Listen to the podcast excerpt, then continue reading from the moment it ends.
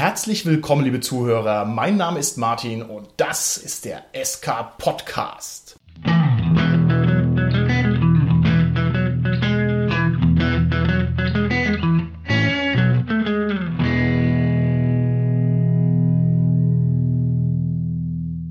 Mir im Studio sind heute meine lieben Gäste, der Gernot, der Carsten und der Holger. Hallo, hier ist der Gernot. Hallo, hier ist der Carsten. Ja, hallo, der Holger hier. Wir hören schon seit längerer Zeit Stimmen, die uns einflüstern, dass wir uns dringend mal mit dem Übernatürlichen beschäftigen sollen.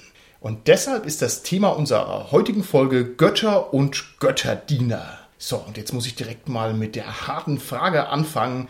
Lieber Cast, wie schaut's denn eigentlich aus? Seid ihr ganz persönlich religiöse Menschen, ja oder nein? Puh, das ist wirklich, wirklich eine sehr sensible Frage. Ich würde sagen, ich bin Agnostiker. Okay. Ich würde weder annehmen, dass es einen spezifischen Gott gibt, aber ich würde auch nicht ausschließen, dass es einen gibt. Bedeutet, für mich hat es durchaus Platz. Ich verstehe die Menschen, die irgendwie gläubig sind oder religiös sind, aber ich selber bin einfach nicht religiös. Das Oh, okay. ist, ja, genau. Ich habe auch schon Bücher gelesen in dem Bereich.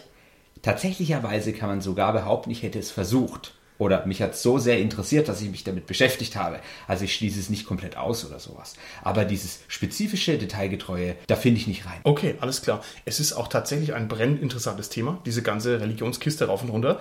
Insofern auf alle Fälle würdig, dass wir uns darüber unterhalten. Wie schaut's aus bei dir, Carsten? Bist du ein religiöser Mensch? Das hat bei mir so einen U-förmigen Verlauf genommen, würde ich sagen. Ich war früher in meiner Jugend recht aktiv in der Kirche. Ja, bin auch evangelisch und bin jetzt und in den letzten Jahren mehr und mehr auch drauf gekommen, welchen Sinn die ganzen Rituale, die Zeremonien so im Glauben in der Kirche haben. Okay, was für einen Sinn haben die? Erleuchte uns. Also die schaffen Gemeinschaft, die wirken auch irgendwo therapeutisch, verbindend, beruhigend. Ja, also ganz, ganz viele Effekte, die die eigentlich haben. Es steckt, denke ich, sehr viel Weisheit auch drin. Okay, alles klar. Lieber Holger, wie schaut's aus bei dir? Bist du ein Mann Gottes, ja oder nein? Achtung, wir fragen dann auch noch, welchen Gottes? Flying Spaghetti Das, ist, das, das wird dann noch schwieriger. Also ich bin ähnlich wie der Gernot eigentlich Agnostiker und da von der Definition her der Agnostiker jemand ist, der an eine höhere Macht glaubt, aber auch weiß, dass er die nicht verstehen kann, muss man sich damit auch gar nicht so arg beschäftigen, finde ich. Also das ist so ein bisschen für die Faulen. ähm, aber da die Frage ja war, ob ich religiös bin, so institutionalisierte Religion überhaupt nicht, Nur der Würfelgott, dem wir alle huldigen. sozusagen. Aber lieber Holger, hindert dich das dann daran, ab und zu ein Nudelsieb aufzuziehen? Das hindert mich natürlich nicht daran.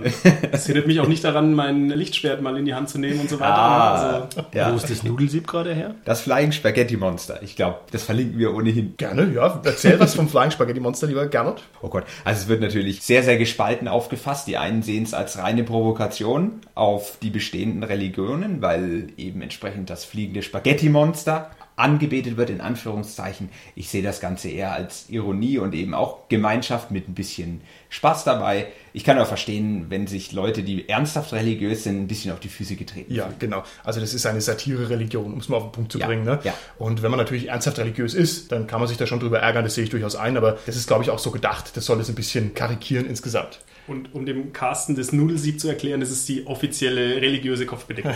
Ja, und die haben es schon teilweise durchgedrückt in anderen Ländern, dass sie das auf dem Ausweis aufhaben dürfen. Das ist Ja gut, gut, Ne? äh, wieso nicht? Okay, alles klar. Also ich für meinen Teil bin ja relativ knochentrockener Atheist. Ich kann ja auf einer rationalen Ebene der Religion nicht so arg viel abgewinnen und emotional eigentlich auch nicht so recht. Auf der anderen Seite muss ich sagen, da ich aus der geisteswissenschaftlichen Ecke komme, wäre ich wenigstens in der Lage, sagen wir mal, die Scholastiker rauf und runter äh, drauf zu haben oder die Konzilien. Also ich habe mich da auch sehr, sehr viel damit beschäftigt und finde das auch hochgradig interessant alles. Es ist halt nur nicht so, dass mich das jetzt so mitnimmt, dass ich da irgendein Bekenntnis rausbringen könnte. Das ist ja ganz gut, dann sind wir schon ein bisschen unterschiedlich aufgestellt. Ne? Unser Land ist ja durchaus auch unterschiedlich aufgestellt. Ich weiß nicht, ob meine Zahlen noch akkurat sind, aber in meinen Augen haben wir aktuell 29 Millionen Konfessionslose in Deutschland. Das ist die größte Gruppe. Und die zweitgrößte Gruppe mit ein bisschen Abstand sind dann die Katholiken mit 24 Millionen. Und die Protestanten sind nochmal so knapp drunter. Und das ist summa summarum, ergibt dann so, ja, Die halten sich die Waage. 75 Millionen und der Rest ist dann anders religiös. Das dürfte schon so stimmen. Du runzelst mit der Stirn, lieber Carsten, glaubst du das nicht? Ja, würde mich etwas überraschen, wenn ich so zurückdenke an meine Schulzeit. Gut, das ist schon ein paar Jahre her. Aber da gab es immer Religionsunterricht Ja, oder Ethikunterricht eben für die Konfessionslosen. Und da war man in der Klasse so mit, glaube ich, 30 Schülern, waren vielleicht ein, zwei, die Ethikunterricht hatten. Alle anderen hatten Religionsunterricht. Insofern, aber gut, kann sich auch einiges geändert haben. Nö, keine Ahnung, müssen wir halt mal die Zahlen verlinken oder nochmal nachgucken. Ich meine, das ist nicht völlig Quatsch, was ich da sage, aber lass mich gerne eines Besseren belehren. Das mag ja daran liegen, dass man sich normal nicht aussuchen kann, ob man jetzt getauft wird oder nicht. Also, ja. Und man kann sich ja auch den Ethikunterricht da nicht aussuchen. Ich glaube, dass man per Definition aus dem römisch-katholischen auch nicht rauskommt. Das ist tatsächlich richtig. Das Ja, gibt ne? keine Austrittsklausel in der Bibel. Aber gut, es kommt vielleicht auch ein bisschen daher, lieber Carsten, dass du ja noch ein Mensch bist, der vor der Wiedervereinigung in der Schule war, korrekt? Ja, das stimmt. Oh, Ja, das bedeutet, dass also ein großer Schwung der Konfessionslosen damals noch gar nicht Teil unseres Landes war. Okay, wir wollen uns nicht so lange damit auseinandersetzen. Wir wollten uns nur einfach mal abklopfen, damit wir hier auch sagen, auf welcher Grundlage wir hier diskutieren, beziehungsweise, dass wir nicht uns da feige wegducken. Gehen wir mal direkt rüber zum Rollenspiel, um da gleich eine Verbindung herzukriegen. Welchen Stellenwert haben denn religiöse Themen im Rollenspiel für euch? Ist es für euch was, was ihr gerne macht oder ungerne macht? Ist es zentral oder ist es eher randständig? Was hat es für euch für einen Stellenwert? Ausgegangen vom klassischen Fantasy-Setting finde ich Götter ziemlich wichtig. Erstmal als, ich nenne es jetzt fast mal kulturelle Grundlage.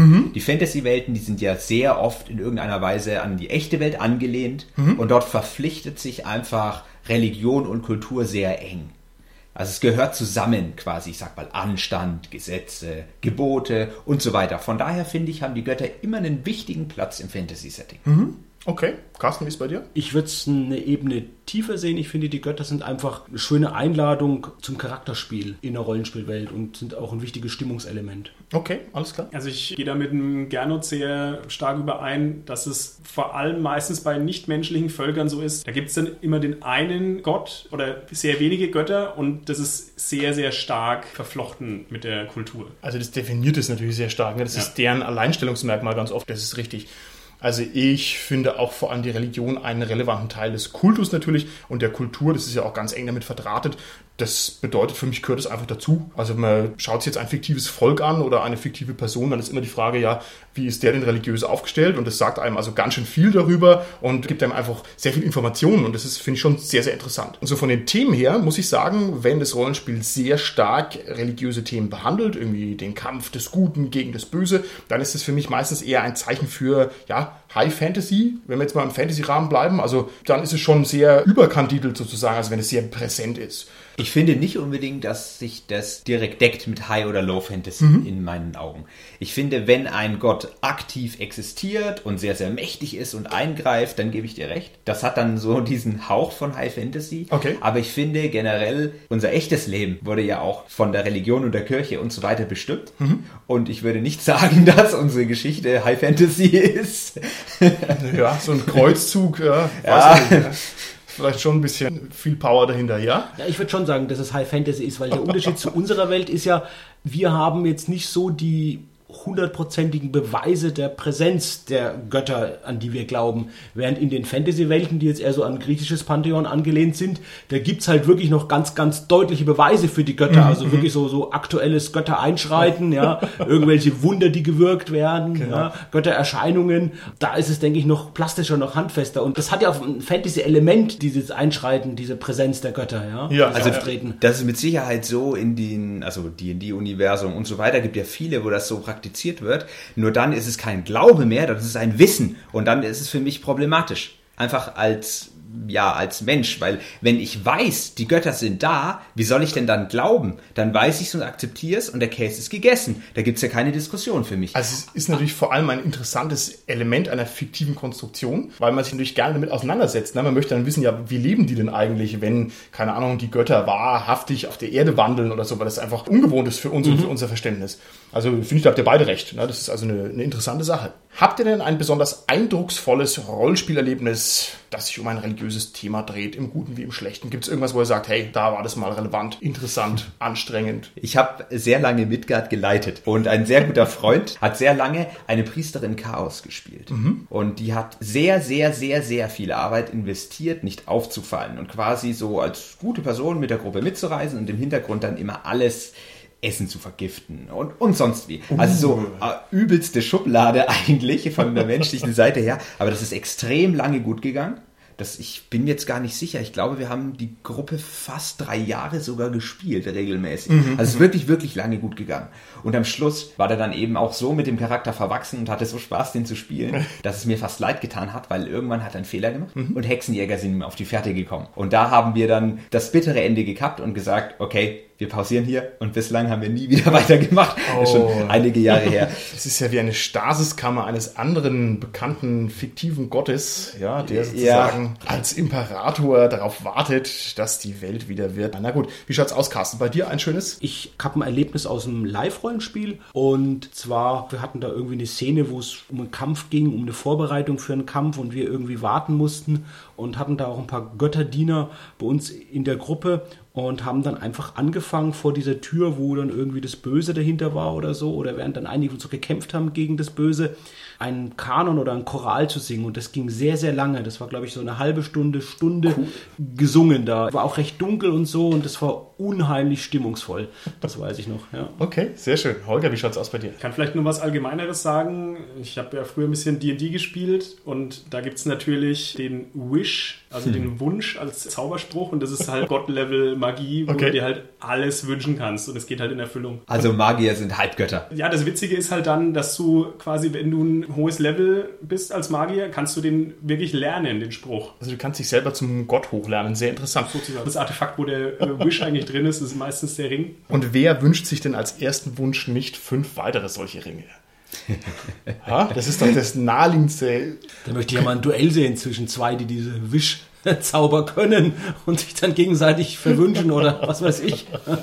Okay, dann müssen wir vielleicht erstmal ein bisschen definitorisch tätig werden, indem wir mal ganz kurz versuchen, ein bisschen abzuklopfen, was wir denn eigentlich jetzt als Göttlichkeit empfinden oder was es da für Aspekte und Attribute gibt, die damit normalerweise verbunden sind. Wir haben uns da ein paar Gedanken dazu gemacht. Das ist gar nicht so einfach. Um das hier gleich mal vorneweg zu sagen. Also das schön auf den Punkt zu kriegen, was jetzt eine sehr mächtige Person von einem Gott unterscheidet, das präzise zu fassen, ist sehr schwierig. Also möchten wir es mal nur leicht streifen. Wir haben gesagt, Göttlichkeit äußert sich normalerweise in Macht oder in Übermacht, ne, in einer besonderen Machtfülle. Dann in der Unergründlichkeit des Wesens, also eine Gottheit ist schon normalerweise ein entweder sehr intelligentes Wesen oder sehr rätselhaft oder sehr ungreifbar, sehr fern oft auch durch Schöpferkraft, also dass Götter eben Dinge erschaffen können, was normalerweise nicht so möglich ist, und vielleicht zum Schluss noch durch die Übernatürlichkeit, also dass man sich über Raum und Zeit, Gesetze der Physik hinwegsetzt. Was sagt er denn dazu? Ist es einigermaßen erschöpfend? Fehlt mir hier noch ein zentraler Punkt? Vielleicht noch eben eine mangelnde ständige Präsenz des Gottes in Ah, der Welt. super. Dass man nicht weiß jetzt, ja, ich gehe an den und den Ort und da werde ich den Gott jedes Mal treffen, da wohnt der Gott, ja, so. Ja, also ich glaube, das wäre eher die Ausnahme. Ja, in also- der Regel sind die nicht so greifbar, nicht so, nicht so ja, präsent einfach irgendwie. Aber auch das gibt es. Ja, natürlich. Ja, auch die das Ausnahme. Genau. Zum Beispiel Savage Worlds, Sundered Skies. Ich hoffe, ich spoilere jetzt hier nicht total schlimm für Leute, die das wirklich mal spielen. Da wird tatsächlicherweise im Spielleiterteil dann auch mal erwähnt, dass es eben diverse Götter gibt und wo die sind und was sie so machen. Die sind alle auf der Welt? Die sind in der Welt, ja. Und ist es dann eher ein Busfahrer oder ein König? Also verstecken die sich oder leben die präsent in dieser Welt? Sowohl als auch. Okay, okay. Es gibt eine super intelligente große Maschine, zum Beispiel, die man tatsächlicherweise äh, auch besuchen kann. Okay, cool. Die Hürden dahin zu kommen, seien mal dahingestellt. Aber da gibt's eben ganz, ganz verschiedene Aspekte. Okay. Also ich kenne es nicht. Hört sich sehr interessant an, eben weil es außergewöhnlich Ja, ist und ja. nicht dem typischen Muster, das wir jetzt kennen aus Fantasy-Rollenspielen entspricht. Genau, das würde ich auch sagen. Das ist ja generell ein sehr interessantes Thema. Also insofern, alles, was da ungewöhnlich ist, reizt einen dazu, nochmal genauer nachzuforschen. Ich würde gerne von euch wissen, warum spielt man denn einen Kleriker und was macht Spaß daran, einen Kleriker zu spielen? Eine ganz praktische Sache, ich kann das sagen, was meine Ursprungsmotivation war, das war einfach, dass der halt besser war als andere noch. Das war halt, ich habe auch in Rondere Geweihten gleich gespielt, also das so in schwarze Auge quasi von der Kriegsgöttin, der Paladin, Nein. der halt nicht nur gut kämpfen konnte, sondern halt gut kämpfen konnte und dann auch noch angesehen war und noch Wunder wirken konnte, ja. Also das hat halt einfach einen Power praktischen, das hat halt einen praktischen Vorteil in der Welt gehabt, Der ja. darf den Rondra-Kampf führen, der halt den meisten Wumms macht, ne? Korrekt. Genau genommen ist der Zweihänder etwas besser. als der- also nach den schwarze Auge-Regeln früher Okay, gewesen. okay, okay. Also, aber du hast halt immer noch dann, genau, die ganzen Wunder halt, die du sprechen kannst, ja. Okay. Ich finde es dann interessant, wenn man wirklich von Glauben sprechen kann und nicht von Wissen und das Ganze dann eine persönliche narrative Komponente bekommt. Sowas wie ich verschreibe mich in den Dienst und ich interpretiere die Schrift und dann gibt es wieder irgendwelche Schismen und Streitigkeiten und die Leute sehen das anders. Und das funktioniert nur dann Oh, gut, schön. wenn nicht der Gott runterkommt und sagt, nein, ich habe das genau so gemeint, weil dann ist es nämlich alles kaputt in meinen Augen. Also dich reizt sozusagen die theologische Debatte im Game. Das finde ich ja sehr schön. Das ist nämlich super. Also da gibt's die besten Sachen. Auch so, um jetzt mal Klassiker hervorzurufen, der Priester und der Magier diskutieren über irgendwie die Beschaffenheit des Universums oder sonst wie. Also das macht wirklich tierisch Spaß. Das hatten wir schon oft sowas. Okay. Das hat immer wirklich super Laune gemacht. Okay, sehr da schön. verliert man sich richtig im Rollenspiel und kann sich richtig in seinen Charakter rein vertiefen. Ich spiele den Kleriker normalerweise, weil ich die unnatürliche Motivation genieße. Also jede andere Spielfigur hat normalerweise die Motivation, keine Ahnung, Geld, Ehre, Ruhm, Aufstieg, Kampfkraft, Macht, was weiß ich. Aber wenn man einen Kleriker spielt, dann nimmt man sich eben irgendeine Gottheit raus, die halt schräg ist. Und dann ist es halt die Erntegottheit. Und dann ist halt mein Held irgendwie, ja, keine Ahnung, Feldfrucht fixiert oder sowas.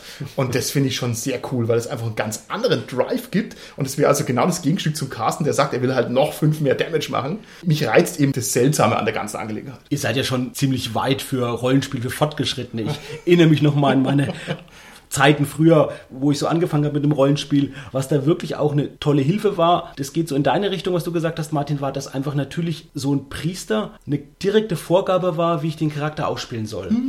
Gerade am Anfang vom Rollenspiel ist es ja nicht so einfach, dieses Charakterspiel zu zeigen. Ja, zu wissen, ja. Wie, wie, wie, wie, wie verhalte ich mich in Situationen, wie spiele ich den? Und wenn ich natürlich dann eben einen Priester spiele von einer bestimmten Gottheit, dann weiß ich halt genau, so und so ist die Linie, so und so kann ich mich da und da verhalten. Also es ist eher einfach da, sag ich mal, Rollenspiel erst Moment erstmal zu zeigen. Das ist eine reizvolle Einschränkung normalerweise. Ne? Also man ist ein bisschen gehandicapt, aber das macht Spaß. Holger, wie schaut's bei dir aus? Warum würdest du einen Kleriker spielen? Also ich muss gerade sagen, ich habe noch nie einen gespielt.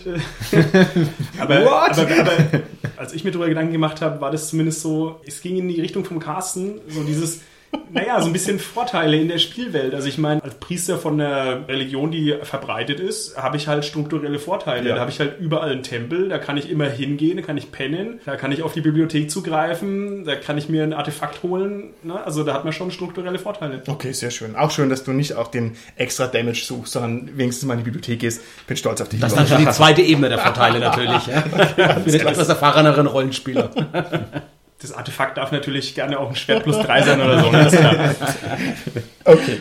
Wie werden denn die Religionen im Rollenspiel üblicherweise nutzbar gemacht und wie gut klappt es denn? Ich würde gerne von euch wissen, wie sinnvoll ist es denn, einen religiösen Aspekt herzunehmen, um seine eigene Spielfigur damit auszumalen? Klappt es gut oder klappt es nicht gut? Ich denke, das ist eine starke Hilfestellung gerade für Anfänger oder für Leute, die kulturelle Orientierung brauchen und sagen, das ist normal, mein Charakter ist normal, das ist die Werteorientierung. Und genau da habe ich eigentlich einen Kritikpunkt. Meiner Meinung nach verstecken sich doch einige Spieler hinter dieser Religion und arbeiten ihren Charakter nicht wirklich aus und stellen dann den Charakter narrativ nicht mehr so richtig in den Vordergrund, Okay. sondern das ist andauernd nur, nein, ich bin Paladin, das mache ich nicht. Ja, ich bin Paladin, das muss ich machen. Und diese, diese ganze Nummer, die versperrt das echte, richtige Rollenspiel, an dem ich äh, starken Gefallen finde. Okay. Deswegen warne ich davor, wenn das jemand kombinieren kann, in sinnvoller Weise, dann ist das total cool und sehr wertvoll. Aber wie gesagt, erfahrungsgemäß geht das zu Lasten des Rollenspiels in vielen Fällen. Okay. Du railroadest dich quasi selbst. Ja, genau. Das war gut definiert.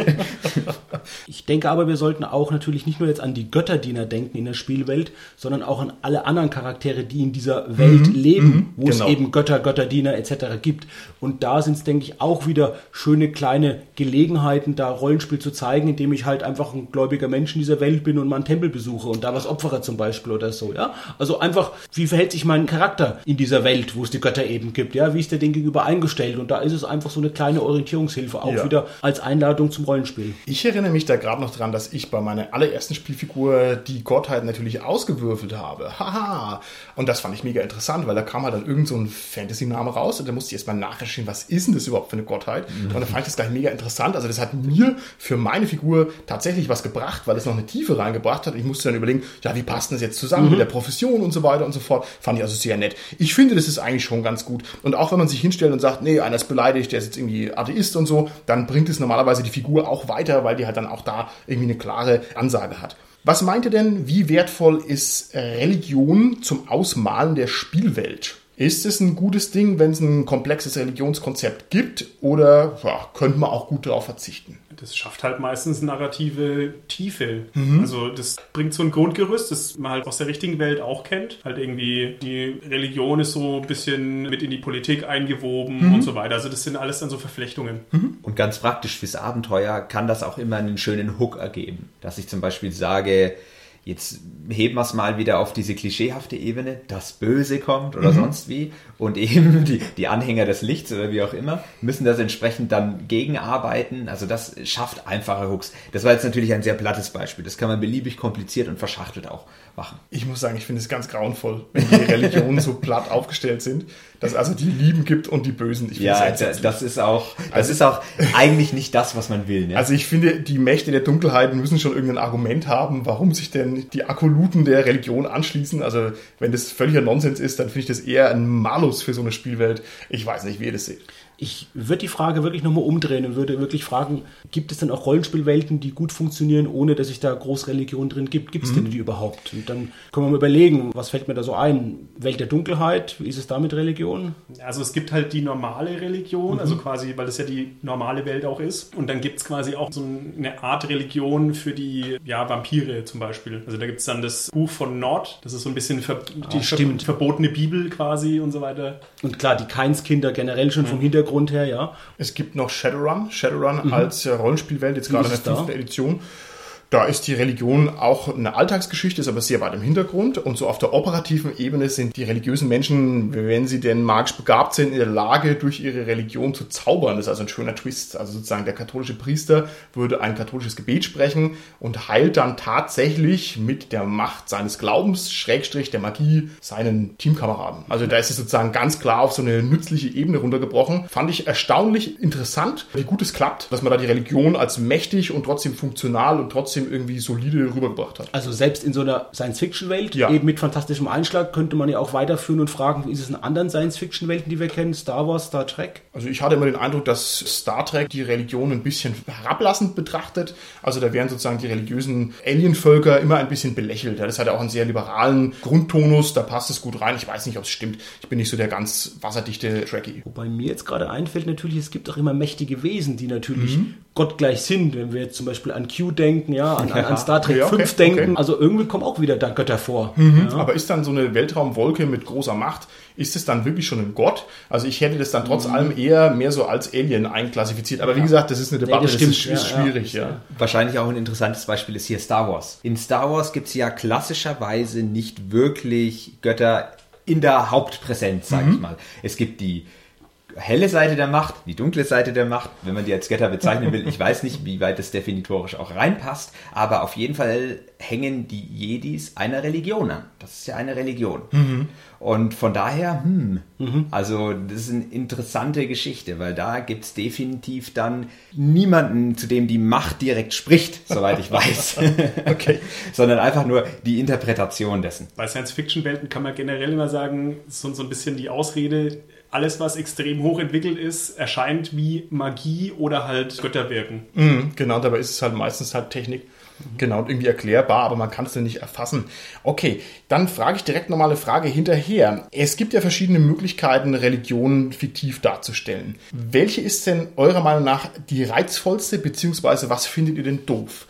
Findet ihr es gut oder blöd, wenn sich die fiktiven Religionen sehr stark an die irdischen Religionen anlehnen? Also das klassische Ding, das griechische Pantheon in abertausendfacher Variation. Ist es jetzt interessant oder nervt es? Ich denke auch wieder zurück an meine Anfänge des Rollenspiels. Das hat was Vertrautes gehabt und irgendwie was Schönes. Mhm. Ist zwar in einer gewissen anderen Form, aber man kann da relativ leicht andocken. Das wirkt irgendwie, ja, so heimelig, ja. Also man fühlt sich da irgendwie wohl damit so, ja. Das finde ich lustig. Jetzt, äh, wir sprechen natürlich jetzt implizit ein bisschen vom schwarzen Auge, weil das einfach unser Erstkontakt mit im Rollenspiel mhm. war. Ich glaube, dass ich die Götter vom schwarzen Auge früher drauf hatte als die echten griechischen Götter.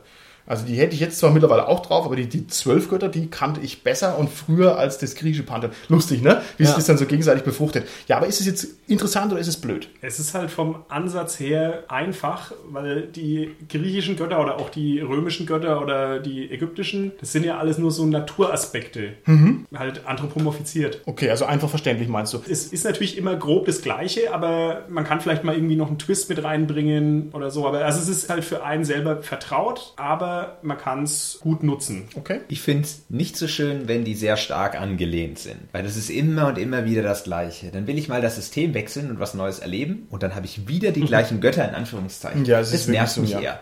Ja. Und vor allem, wenn der Abklatsch sehr direkt ist, dann äh, beißt Genau. sich das ein bisschen mit dem Nutzen in der Spielwelt.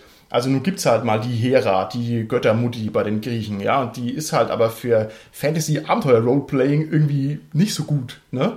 Und die Travia ihrerseits als, sagen wir mal, direkte Kopie davon, jetzt im schwarzen Auge, um vielleicht nochmal einen Gedanken dabei zu bleiben, ist halt für Abenteuer denkbar untauglich und da muss schon eine Koryphäe kommen wie der Tom Finn, dass der da eine Riesenkampagne drum schreibt, um dieses Dilemma zu lösen, dass halt der Abklatsch eigentlich unnütz ist, sozusagen auf einer narrativen Ebene. Na gut, ich gehe einen Schritt weiter. Was sagt ihr denn zu Verzerrungen von bekannten Religionen. Also wenn ich jetzt mich mal weit aus dem Fenster lehne und würde sagen, der Imperatorkult bei Warhammer ist sozusagen eine Art katholische Kirche, die nur noch die Inquisition ist. Also ganz streng, ganz radikal. Ist sowas reizvoll oder ist sowas nicht so reizvoll? Also speziell bei Warhammer 40k finde ich die Synergie sehr gelungen, weil sie eigentlich sehr viel Tragik in der Geschichte hat.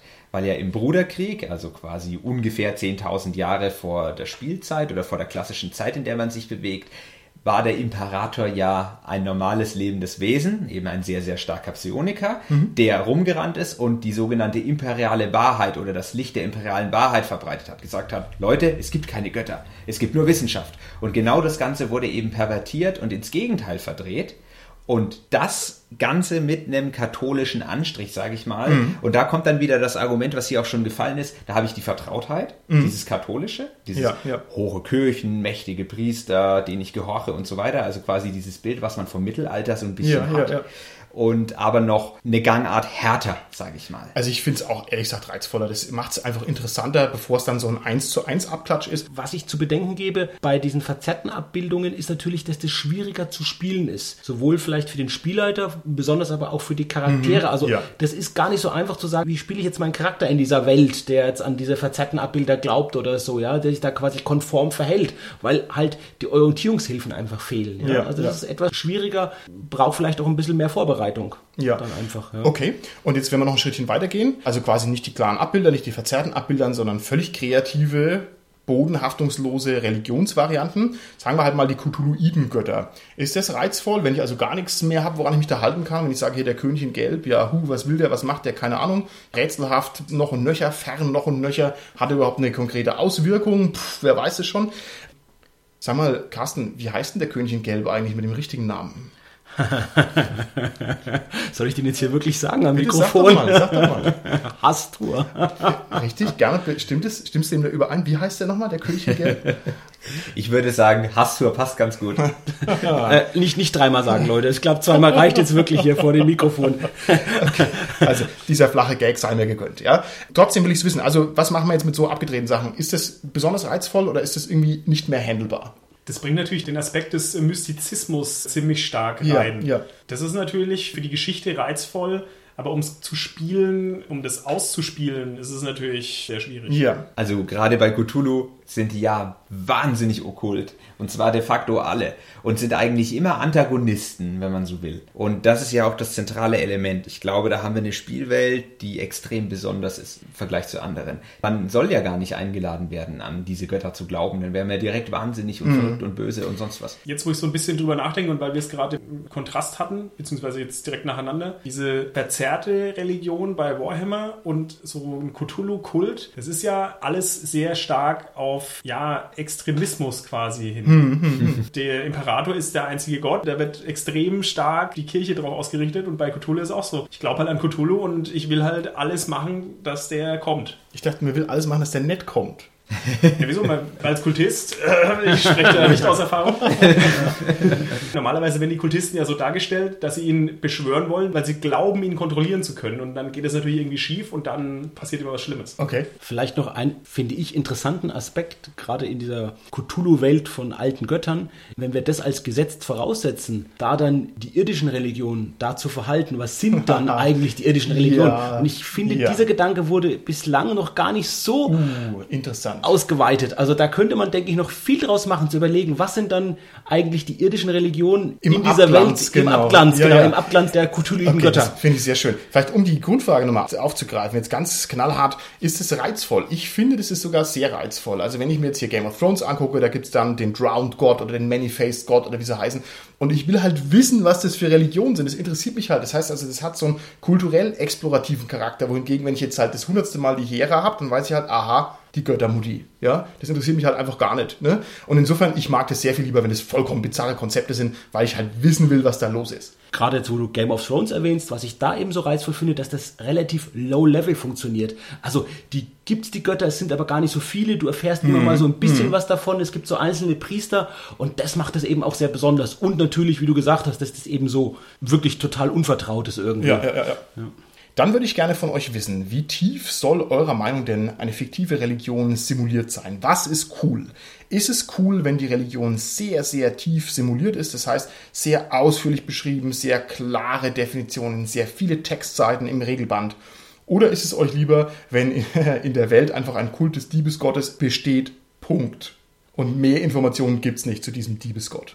Ich stehe eigentlich immer schon auf Simulation und optionalen Content. Also finde ich es ganz schön, wenn man quasi Material hat, Mhm. aber es auch wirklich klargestellt wird. Das ist sozusagen der Mainstream. Ja. Es gibt mehrere Sekten, die sich auch nicht grün sind, die sich teilweise vielleicht so ein bisschen versuchen rauszudrängen, die Macht zu nehmen, Mhm. dass es solche Schismen gibt. Das ist extrem wichtig, weil das befeuert dann wiederum das Rollenspiel wirklich. Nicht nur diese platte Oberflächliche. Ja. Und von daher bin ich dafür, dass die durchaus gut ausgearbeitet sind, aber es muss immer die Hintertürchen für die Kreativität geben. Ja. Es darf nicht sein, dass alle Diener einer Gottheit gleich sind. Das kann einfach nicht sein. Okay. Also da muss Platz sein für Sekten und Abwandlungen und so weiter und so fort. Und Okay. dann ist das Ganze ziemlich, ziemlich schön. Gut.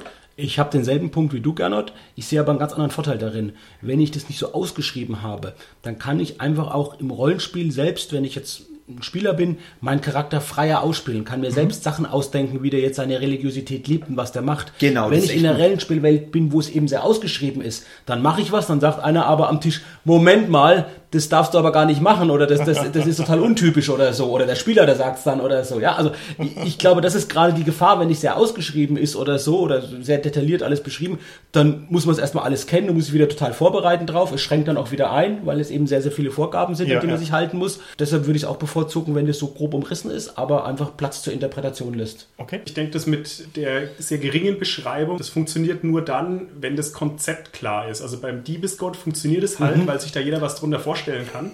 Also, beziehungsweise, dass sich da auch Ja, jeder, ja. jeder ungefähr das Gleiche drunter vorstellt. Aber wie du schon gesagt hast, bei Game of Thrones, ja, The Drowned God, was soll ich mir da drunter vorstellen? Wir ne? wissen, es ist Cthulhu.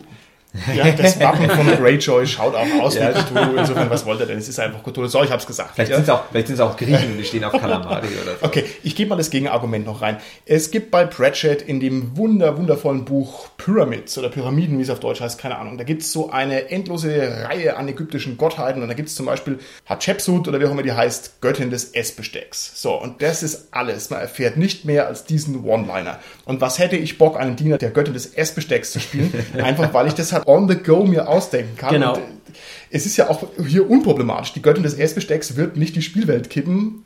Oder das heißt, wer weiß, ja. Also gefällt mir schon auch ganz gut. Was ich gerne von euch, dem SK-Podcast Religionsrat, wissen möchte, ist, warum lösen denn die Götter in den fiktiven Welten ihre Probleme nicht selbst? Holger, auf geht's.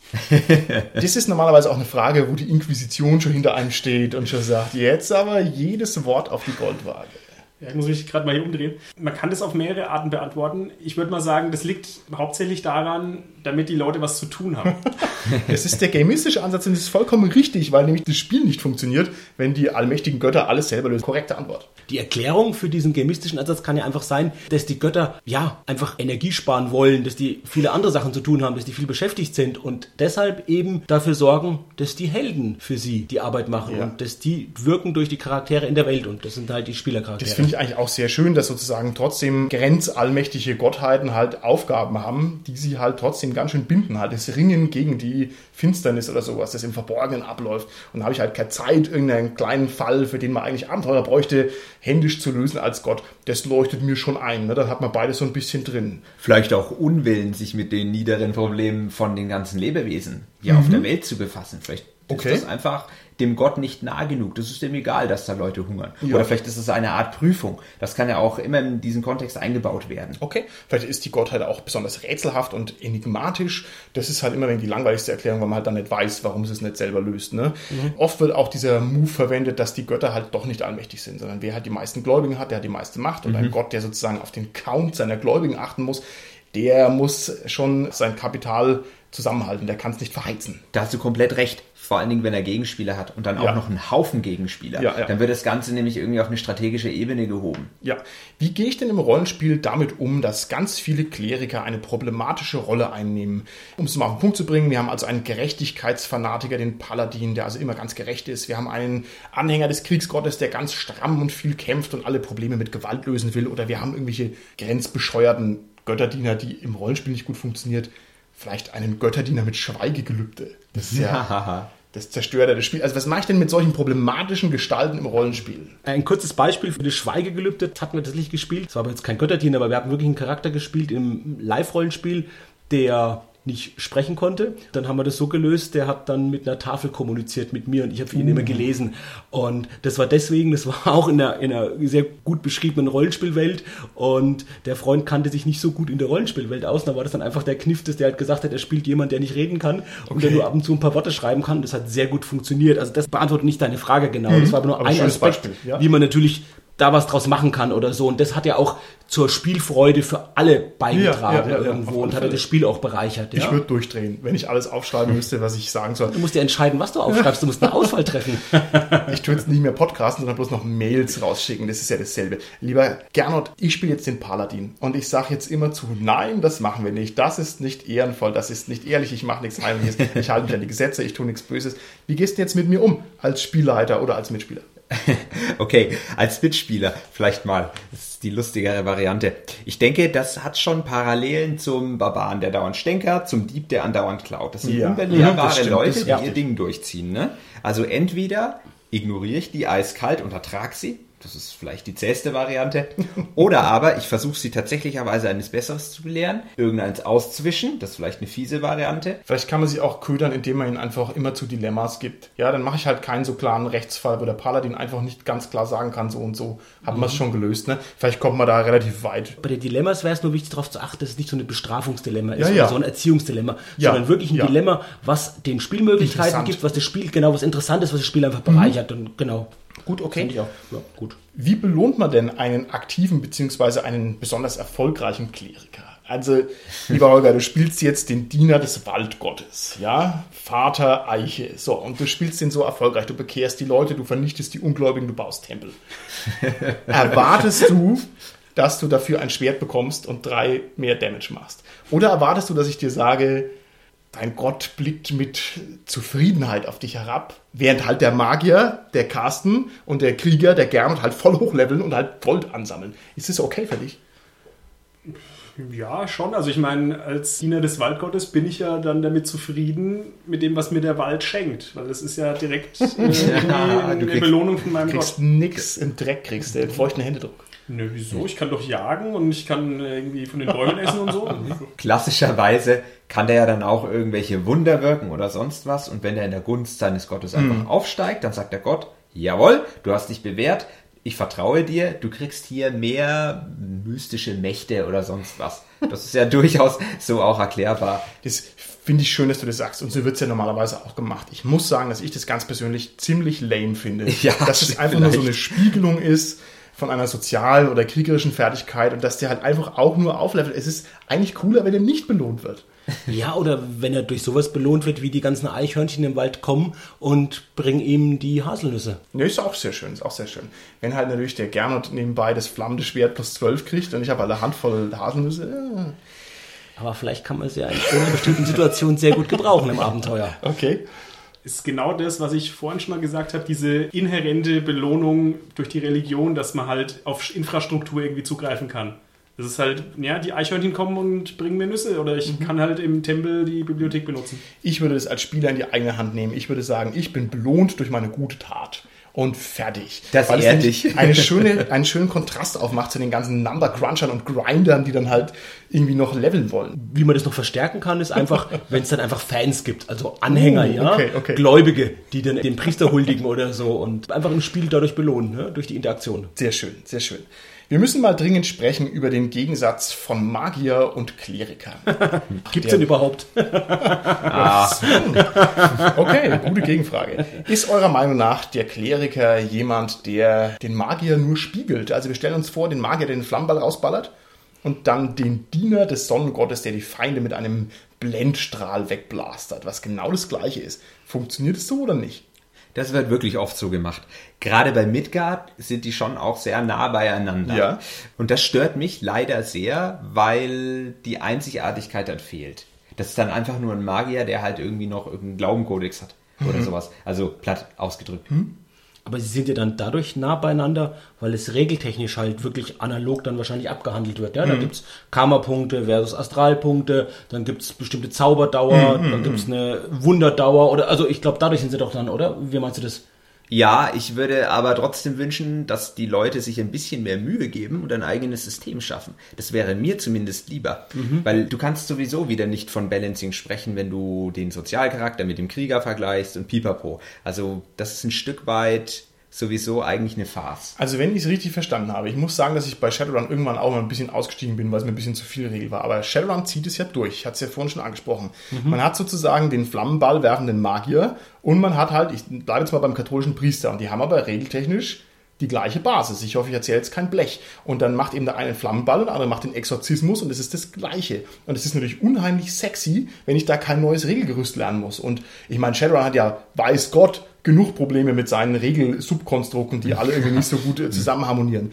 Also gefallen tut's mir schon, wenn das so läuft. Es geht ja aber noch eine Ebene höher natürlich, klar, auf praktischen Ebene, wie funktioniert's von den Regeln her, aber dann die Erklärung, woher kommt die Macht zu zaubern, woher kommt die Macht jetzt quasi Ja. göttliches Wirken halt zu vollziehen, ja? Ja, also, ja, ja. und ich glaube, da wäre schon wichtig, vielleicht da natürlich einen Unterschied zu setzen. Also bei Shadowrun, ich auch jetzt, hoffentlich erzähle ich keinen Quatsch, aber ich meine, das ist einfach das Mysterium. Das funktioniert einfach so. Und je nachdem, wie ich mir halt die Ausprägung meiner Magie vorstelle, das funktioniert halt einfach. Und wenn ich halt das religiös interpretiere, funktioniert's halt. Also da haben die schon sich Mühe gegeben, das irgendwie zu erden. Ein Kniff wäre es ja vielleicht sogar, wenn man mal einführen würde, dass letztendlich alle Magie, die gewirkt wird, irgendwie auch göttlich ist.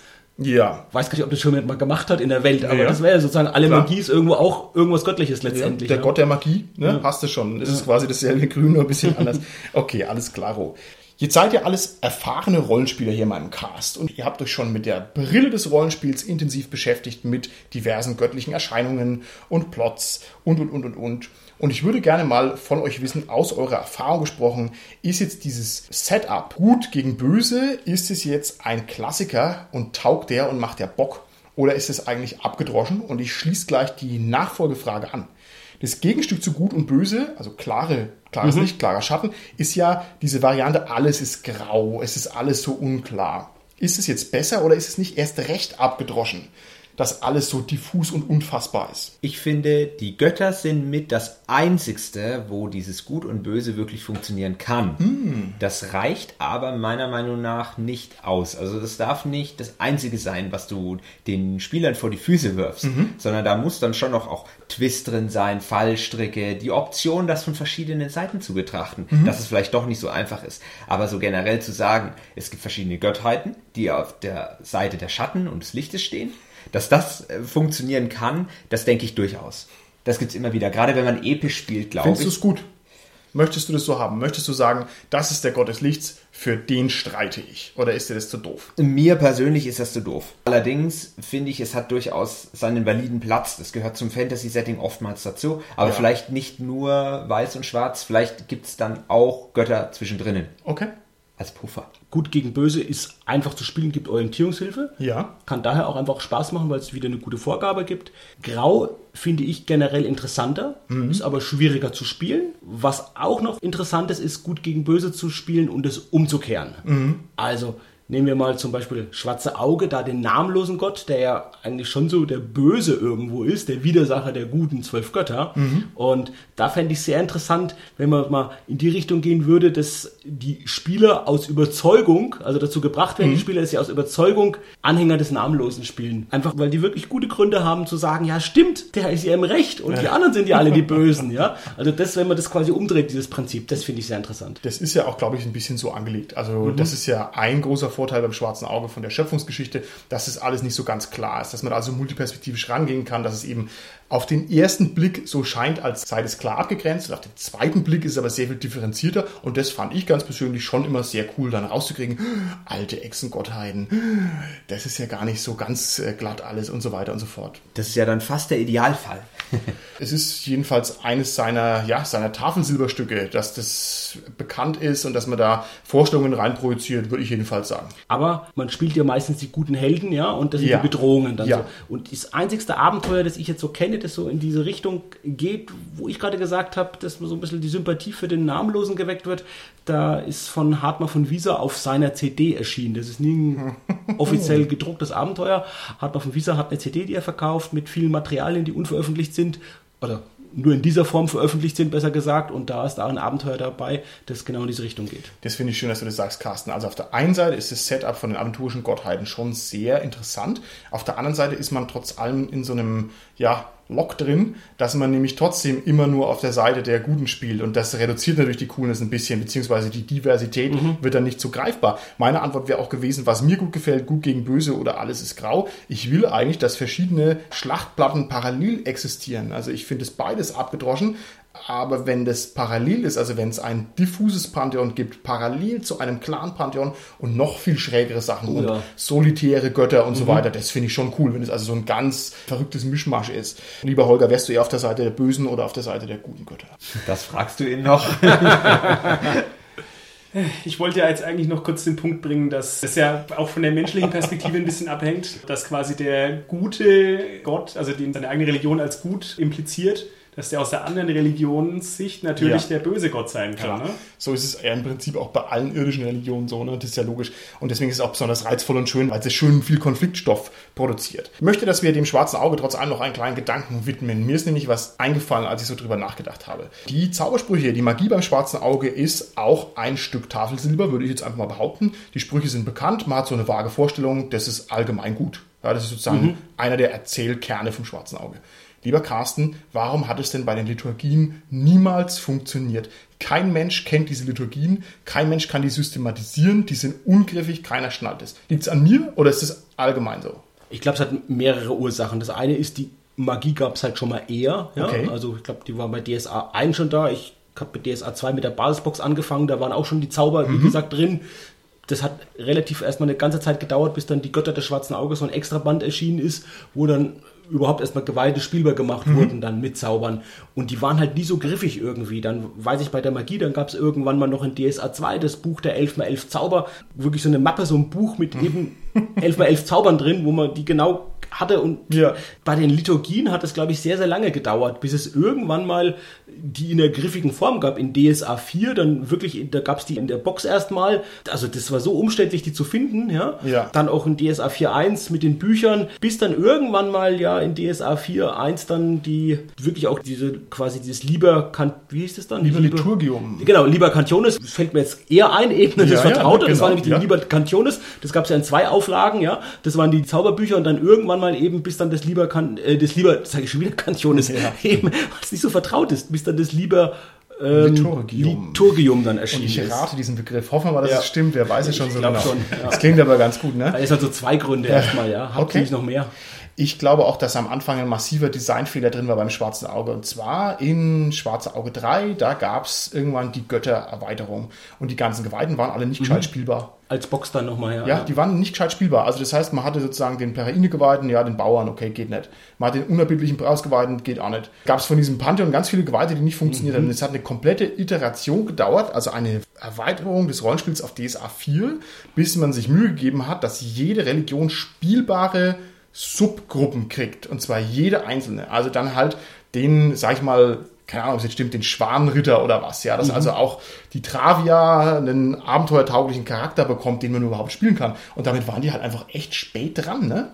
Aber das stimmt, das ist für dich ein ziemliches, ich glaube schon auch Alleinstellungsmerkmal von Schwarzen Auge, diese Subgruppen, diese Orden, die es gibt, ja. Mhm. Also dass man nicht nur jetzt quasi den Priester spielt, sondern einfach den Ordensritter dafür, ja. Ja. Da gibt es auch diesen Hesinde-Orden, wie heißen die, diesen Gänserritter. Hesinde-Orden? Nee. Die Drakoniter. Die Drakoniter, genau, Ah. zum Beispiel, also sowas. Also das finde ich sehr interessant, ja. Also, ja. Ich weiß ja nicht allzu viel über DSA, aber ich glaube, Travia hatte die Gänseritter. Die waren doch mit am coolsten.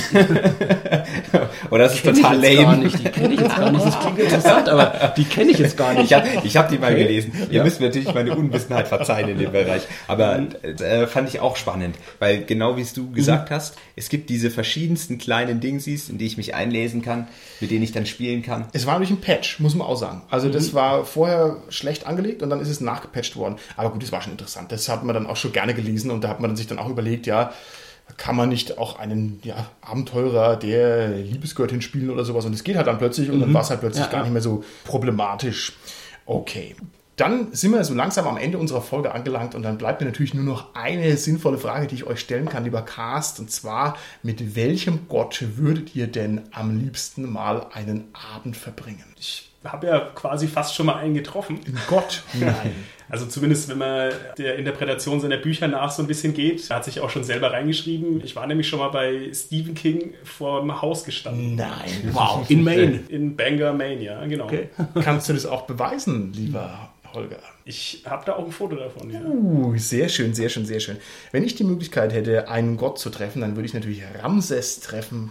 Ramses, selbsterklärter Gott der Ägypter. Ja, und dann würde ich den mal direkt auch fragen, Ist immer cool. wieso hast du keine Pyramiden gebaut? Und mich dadurch schon mehrfach in die Bredouille gebracht hier in dem Podcast. Und dann würde ich das nämlich auch mal erklären können, ja. Wie schaut's aus bei dir, Gernot? Welchen Gott würdest du treffen, wenn du die Möglichkeit dazu hättest? Ich glaube, da gibt es sehr, sehr viele interessante Wahlen. Also Caden aus Pathfinder ist sicherlich lustig, mit dem kann man zechen, denke ich doch. Der, der trinkt recht viel, der war auch mal sterblich. Zumindest meiner Interpretation nach. Oder aber den Omnisia aus 40k. Aber wahrscheinlich ist es eine schlechte Idee, kriegst du den ganzen Tag Elektroschocks.